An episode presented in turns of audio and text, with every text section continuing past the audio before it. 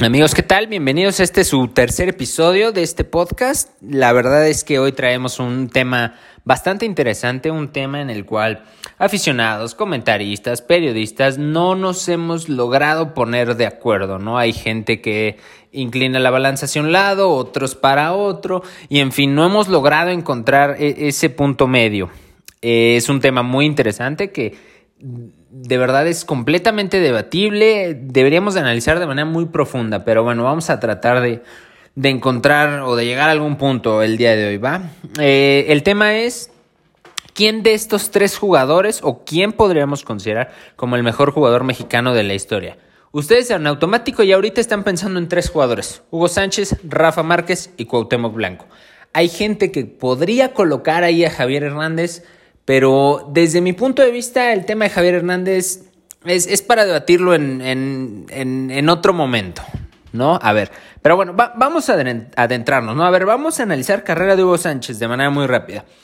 Hugo Sánchez debuta por allá en, del año 76 con los Pumas.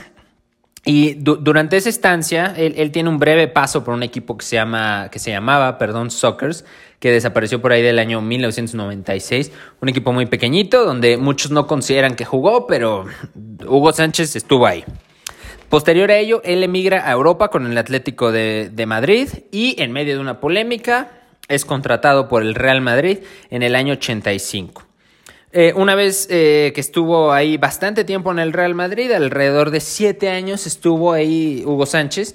Él regresa a jugar en el fútbol mexicano con el América, obviamente en medio de, una polémica.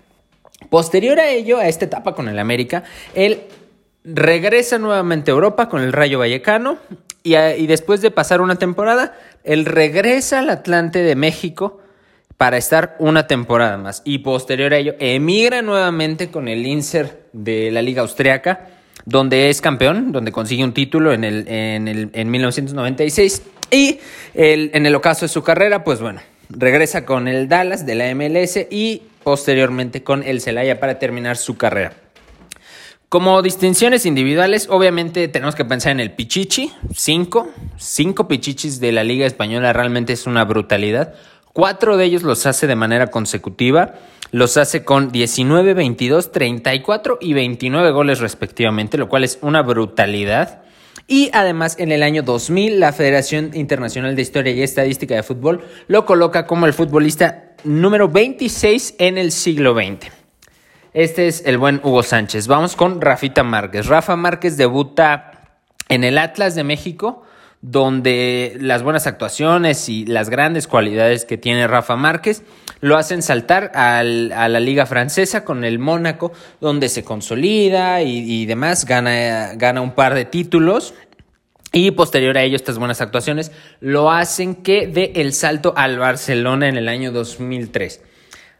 Lo demás es historia, no sabemos lo que logró en el Barcelona. Una vez que acaba esta época en el Barcelona, él acude a jugar en la MLS con el New York.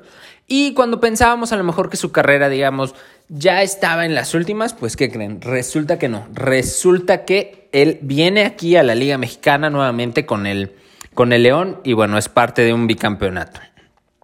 Eh, todas estas, estas actuaciones de León hacen que gente del Gelas Verona se fije en él, lo lleve por una temporada a Italia. Y después de haber estado ahí una temporada, él regresa al Atlas para retirarse, ¿no? Con el equipo de, sus amores. Eh, como, títulos individuales no tiene tantos, pero justamente no tiene tantos por el tema de que su posición pues era era, un defensor, entonces no tiene tantas distinciones individuales. Pero tiene una muy importante en el 2001, que es considerado como el mejor defensor de la Liga, de la Liga 1. Entonces es, yo creo que es una distinción muy importante. Y además en el año 2005, la CONCACAF lo cataloga como el mejor jugador de esta zona en el año 2005, lo repito. Vamos con Cuauhtémoc Blanco. Cuauhtémoc Blanco tiene cuatro etapas en el América, entonces digamos va, va saltando, ¿no? Él eh, comienza su carrera por ahí del 1992 en el América, posteriormente pasa al Necaxa, regresa al América y después de esta segunda etapa en el América, el del salto a Europa con el Real Valladolid, donde pasa un par de años nada más. Regresa a México con el, con el América, tiene ahí una, una polémica en Copa Libertadores, lo mandan al Veracruz y posteriormente nuevamente y por cuarta ocasión al América donde es campeón de liga, ¿no? Donde consigue la única liga que tiene en su en su carrera Cuauhtémoc Blanco. Después se va al Chicago Fire, regresa al Santos Laguna, Veracruz, Irapuato, Sinaloa, Lobos WAP y finaliza con el Puebla. Muchos consideran que en realidad su carrera termina con el partido, con un partido que disputa con, el América, pero yo, yo no considero este partido porque fue uno solo. Entonces, mm, no, no tiene caso, la verdad. Para mí, Cuauhtémoc Blanco terminó su carrera en, en el Puebla.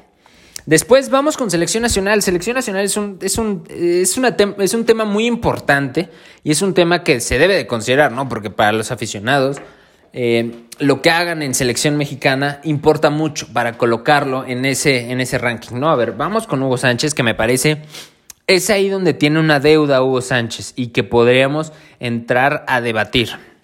Hugo Sánchez solo tiene 29 goles en selección mexicana, tiene solo un gol en mundial y únicamente jugó 58 partidos. Una cifra muy baja de, partidos jugados para todo lo que representa Hugo Sánchez. ¿no? Eso es selección nacional para Hugo Sánchez.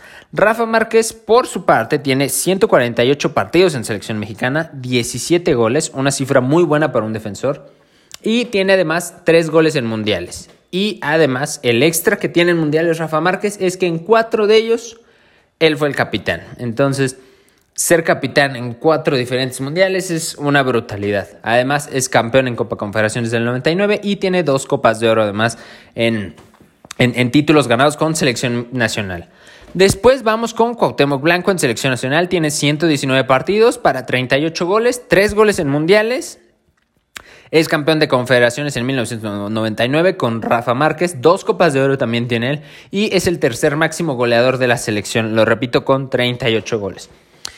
Y, bueno, una mención especial para Javier Hernández, que muchos lo colocan ahí como, como un, estandarte de la selección mexicana. Y la verdad es que los 52 goles que tiene, que lo colocan como máximo goleador por encima de Jared Borghetti y además tres mundiales, pues eh, eh, esa es la mención especial para, para Chicharito, que yo no lo pongo en esta mesa, yo no lo pongo en esta mesa de Rafa, Cuauhtémoc y Hugo Sánchez, pero, pero sí es muy importante lo, que ha logrado Chicharito, ¿no? Esos 52 goles, la verdad es que son, es, una cifra muy buena, ¿no? Y además ser el máximo goleador de una selección tiene su, su mérito, ¿no? Pero, pero vaya, para mí Chicharito se siente en una mesa por aparte. Eh, pues bueno, ya, ya vimos, ¿no? A ver, eh, es, es, complicado, ¿no? Identificar o inclinarnos por alguien de, de, ellos, de ellos tres. Pero desde mi punto de vista, yo voy a colocar Rafa Márquez, Hugo Sánchez y Cuauhtémoc Blanco. Les voy a platicar por qué. Porque desde mi punto de vista, el colocar a Rafa Márquez como número uno, como el mejor jugador que ha dado nuestro país, pues está influenciada, esta decisión está influenciada porque yo no vi jugar a Hugo Sánchez. Yo las referencias que tengo de Hugo Sánchez son videos de YouTube, algún programa deportivo que donde hayan puesto estos goles de, de gran manufactura, ¿no? Eh, es inevitable, ¿no? Hablar de Hugo Sánchez y no pensar en esta chilena tan, tan perfecta, ¿no? Donde claramente se ve cómo gira la, la cómo hace la, esta forma, ¿no? De, de bicicleta e, es muy estética, ¿no? Sus, sus chilenas que, tiene Hugo Sánchez. Y además no, solo tiene chilenas, ¿eh? tiene otros goles de verdad muy buenos. Pero repito, yo no vi a Hugo Sánchez. Entonces, e, esto en automático, al no haberlo visto, lo elimina de mi lista. Es por esto que pongo a Rafa Márquez como, como número uno. Además, Rafa Márquez estuvo en un Barcelona que marcó eh, una época brutal, ¿no? un performance de este equipo buenísimo. Entonces, Allí estuvo Rafa Márquez. Y además, Rafa Márquez fue obviamente muy constante, ¿no? Y no solo constante, sino sobresaliente. Entonces, esta es la parte que, que, que me hace inclinarme por Rafa Márquez, porque lo vi y porque a mi parecer no solo es la constancia del jugador mexicano, sino es eh, qué tan sobresaliente es la carrera. Y para mí la carrera de Rafa Márquez es brutal. Le pondría un asterisco porque tiene ahí un par de expulsiones en mundiales en 2002 contra Estados Unidos y en 2006 contra Portugal, que, que a mi parecer, híjole, no, a, nosotros nos servía más Rafa Márquez en el campo que, que fuera del campo, pero bueno. Y Cuauhtémoc Blanco, pues me parece que eh, todo el mundo recordará esta lesión que tiene en un hexagonal contra Trinidad y Tobago, donde le lesionan la rodilla y a partir de ahí es una recuperación muy larga para un futbolista, ¿no? De 6, 8 meses. Pues obviamente en, en, automático, cuando tienes una, una, lesión de ese calibre, pues no, no vuelves a retomar la misma confianza. Que a pesar de ello, Cuauhtémoc tuvo muy buenos partidos en, con la selección mexicana eh, después de esta lesión, ¿no? Pero me parece que debido a esa lesión ya no pudimos ver hasta dónde era capaz de llegar Cuauhtémoc Blanco. Yo que lo vi y, mucha, y muchas otras personas que vieron a Hugo Sánchez y que vieron a Cuauhtémoc Blanco, pregúntenles, dicen que Cuauhtémoc Blanco tenía muchas mejores condiciones que el mismo Hugo Sánchez. Lo repito, no lo sé, porque yo no vi jugar Hugo Sánchez, pero pregúntenle a la gente que vea a los dos y, que les digan su, opinión. No, ojo, no estoy diciendo que la carrera de Cuauhtémoc Blanco en clubes es mejor que la de Hugo Sánchez, porque la de Hugo Sánchez en clubes es brutal, ¿no? Lo que ganó es impresionante. Pero si hubiéramos visto probablemente a Cuauhtémoc Blanco eh, desarrollarse mucho tiempo, desarrollar su fútbol mucho tiempo en Europa, a lo mejor de otra cosa estaríamos hablando. Desgraciadamente no fue así y entonces por esto yo coloco nuevamente Rafa Márquez, Hugo Sánchez y Cuauhtémoc Blanco. Ese es mi top 3 de los mejores jugadores que ha dado nuestro país. Ojalá el día de mañana podamos tener una discusión y tengamos en la mesa 10, 15 jugadores mexicanos que hayan trascendido de manera brutal en Europa o al menos a este nivel para poder eh, hacer un tema que de por sí es muy amplio, hacerlo todavía más extenso.